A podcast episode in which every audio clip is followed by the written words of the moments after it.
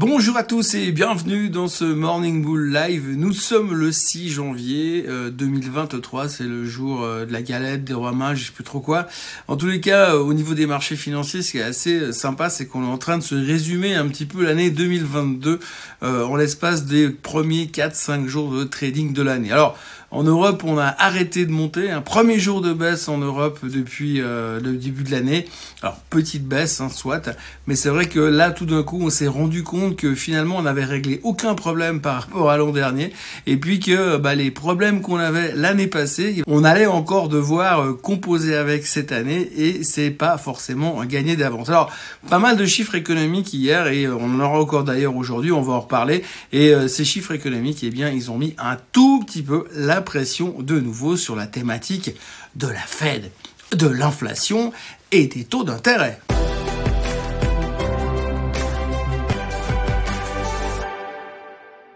Alors, euh, comme vous le voyez, nouvelle année, mais on n'a pas forcément changé de sujet. Donc, comme je vous le disais avant, l'Europe a légèrement baissé, les États-Unis ont bien baissé, et la raison principale, c'est encore une fois une bonne nouvelle. On aurait préféré que ce soit une mauvaise, effectivement, et cette bonne nouvelle nous a laissé entendre euh, que, eh bien, finalement, l'emploi allait trop bien. Et ça nous arrange pas quand l'emploi va trop bien. Vous avez commencé à le comprendre. Hein. on n'aime pas trop les bonnes nouvelles de ce genre parce que si l'emploi va trop bien, ça veut dire qu'à un moment donné eh bien la Fed, elle n'a pas forcément euh, fini de monter les taux. Alors euh, hier, un des chiffres les plus importants qui sont sortis, c'est les chiffres de l'emploi version ADP. Alors les chiffres de l'emploi à la version ADP, c'est la même chose que les non-farm payrolls qu'on aura tout à l'heure à 14h30. Euh, là d'ailleurs, on attend 200 000 créations d'emplois cet après-midi par rapport aux 263 000 qu'on a eu le mois dernier avec un taux de chômage de 3,7%. Mais revenons aux chiffres de l'emploi de l'ADP. Donc la version ADP, c'est la version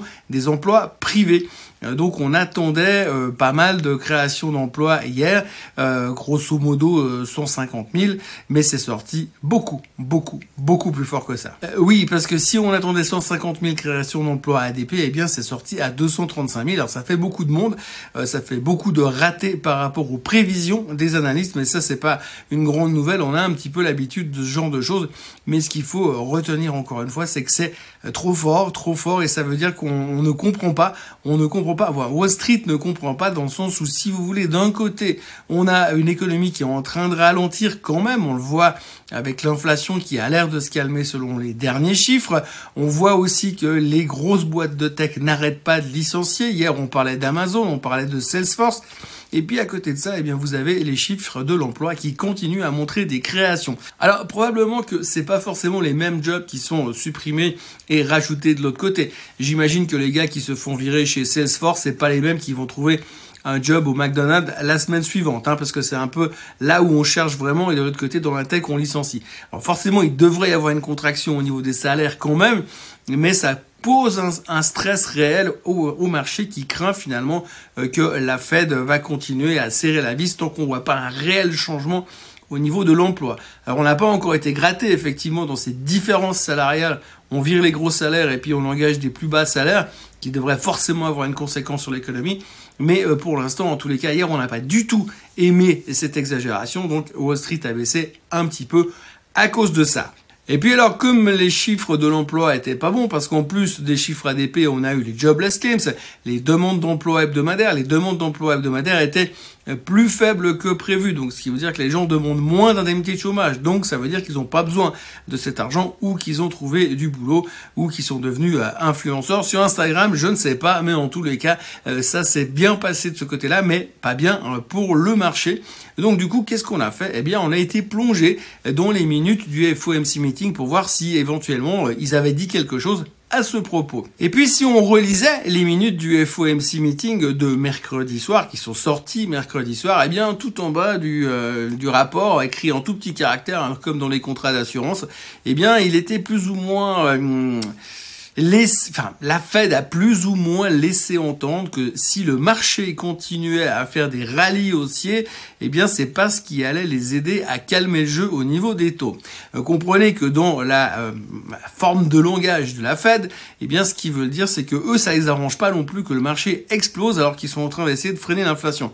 Oui, parce que forcément, si vous avez la tech américaine ou même le marché en général qui reprend 20% en début d'année, Et les gens, ils vont avoir plus d'argent, qu'est-ce qu'ils vont faire? Ils vont dépenser, et s'ils dépensent, qu'est-ce qu'ils font? Bah, Ils font monter l'inflation. Donc ça, la fête, ça leur plaît pas trop, et euh, visiblement, on n'avait pas trop bien vu ce paragraphe, parce que c'était écrit en tout petit euh, dans les minutes de mercredi soir, et tout d'un coup, on s'est rendu compte qu'il fallait les intégrer, intégrer cet état de fête, et donc on s'est dit, aïe, aïe, aïe, ici le marché il monte, c'est pas bon, la Fed ils veulent pas non plus. Donc la Fed ils veulent pas trop d'emplois, voire pas de création d'emplois du tout, voire une destruction de l'emploi. Ils veulent un marché qui ne monte pas. Un marché qui monte pas, c'est un marché qui baisse. Donc franchement, ils sont en train de nous préparer un début d'année assez sympa. C'est en tous les cas comme ça que Wall Street est en train de l'analyser aujourd'hui. Et c'est ce qui fait mal, c'est ce qui a fait mal hier. Donc ce qu'il faut comprendre, en gros pour l'instant, on a un petit peu l'impression que la Fed est en train de nous faire chanter, de nous mettre un flingue sur la tempe en disant les gars, je vous préviens, si vous commencez à monter comme des malades, eh bien nous on va continuer à monter les taux. Et c'est vrai qu'on a encore eu des commentaires de certains membres de la Fed hier qui disaient que les taux étaient là pour les taux hauts étaient là pour durer. On a un membre du FMI qui a recommandé à la Fed de continuer son cycle de hausse des taux. Donc c'est pas vraiment ce qu'on a envie d'entendre aujourd'hui euh, sur les marchés equity. Et puis alors pour changer un tout petit peu de sujet, dans la série Les stratégistes sont formidables, eh bien on en a un qui bosse depuis un bon moment sur ce qui s'est passé dans le passé.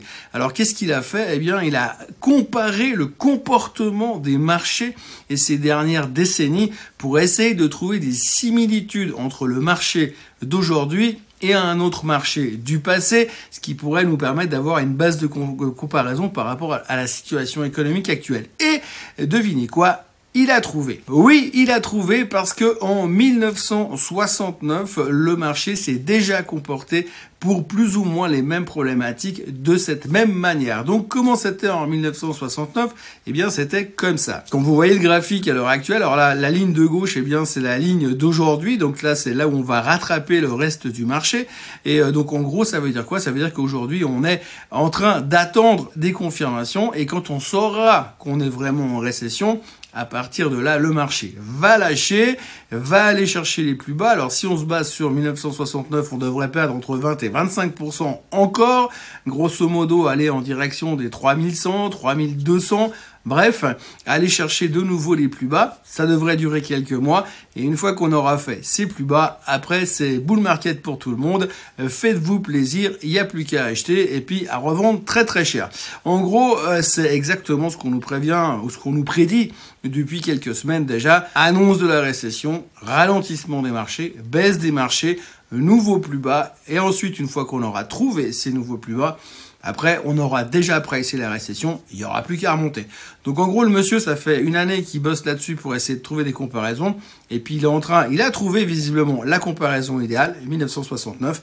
Et puis qu'est-ce qu'il nous dit? Bah, c'est exactement ce qu'on nous avait prédit déjà avant. Donc comme vous le voyez, eh bien la bourse c'est très facile. Il suffit juste d'attendre que ça baisse, de trouver le point bas, d'acheter bas et de vendre haut. Dans les nouvelles du jour, on retiendra Bed Bath Beyond. Alors Bed Bath Beyond, vous connaissez la société. Il y a quelques mois en arrière on s'est excité comme des veaux avec l'équipe de Wall Street Bet parce que c'était un truc qui allait se produire encore une révolution, hein, une révolution à la GameStop, une révolution à l'AMC. Bref, il y a eu beaucoup, beaucoup de spéculation. Le titre est remonté jusqu'à quasiment 30 euh, dollars très brièvement. Et aujourd'hui, ça vaut pratiquement plus rien. Et là, on s'autorise à penser dans les milieux autorisés que dans les heures qui viennent, Bed Bath Beyond devrait euh, demander la protection du Chapter 11. En gros, ça veut dire qu'ils sont en faillite parce que, comme ils l'ont déclaré hier, ils ne voient pas comment ils peuvent continuer comme ça. Donc voilà, pour commencer l'année, une petite faillite dans le secteur des retailer, si on peut appeler ça comme ça. Ça, ça, ça faisait un moment qu'on euh, le voyait venir. Euh, c'est pas une grande surprise, hein. Mais c'est vrai que pendant quelques temps, on a eu un bref espoir qui a été soutenu par l'équipe de Wall Street Bet et compagnie YOLO, mais YOLO, ça n'a pas marché. Bon, on est le 6 janvier. Euh, je crois que ça fait la 15e fois que je dis que je parlerai plus jamais de Tesla, mais c'est pas de ma faute. Ils en parlent tous les jours, ça revient à chaque fois. Et cette fois, le sujet de Tesla, c'est que encore une fois, en Chine, ils ont annoncé une baisse dans euh, les prix de vente des voitures. Donc en gros, il y a quelques mois en arrière, moins de trois mois en arrière, ils avaient déjà slashé les prix des, des voitures de 9%, et là ils remettent une couche, moins 10%. Euh, visiblement, ça va pas aussi bien que ça au niveau des ventes, ça ne se vend pas vraiment comme des petits pains. Alors heureusement pour l'instant, la Chine a l'air d'aller pas mal, mais après leur réouverture, on entend dire à droite à gauche que ça devrait aller vers le mieux. Les grandes villes sont en train de se rouvrir à peu près normalement. Ça a l'air de bien se passer. C'est un peu dans plus dans les campagnes que c'est compliqué au niveau du Covid.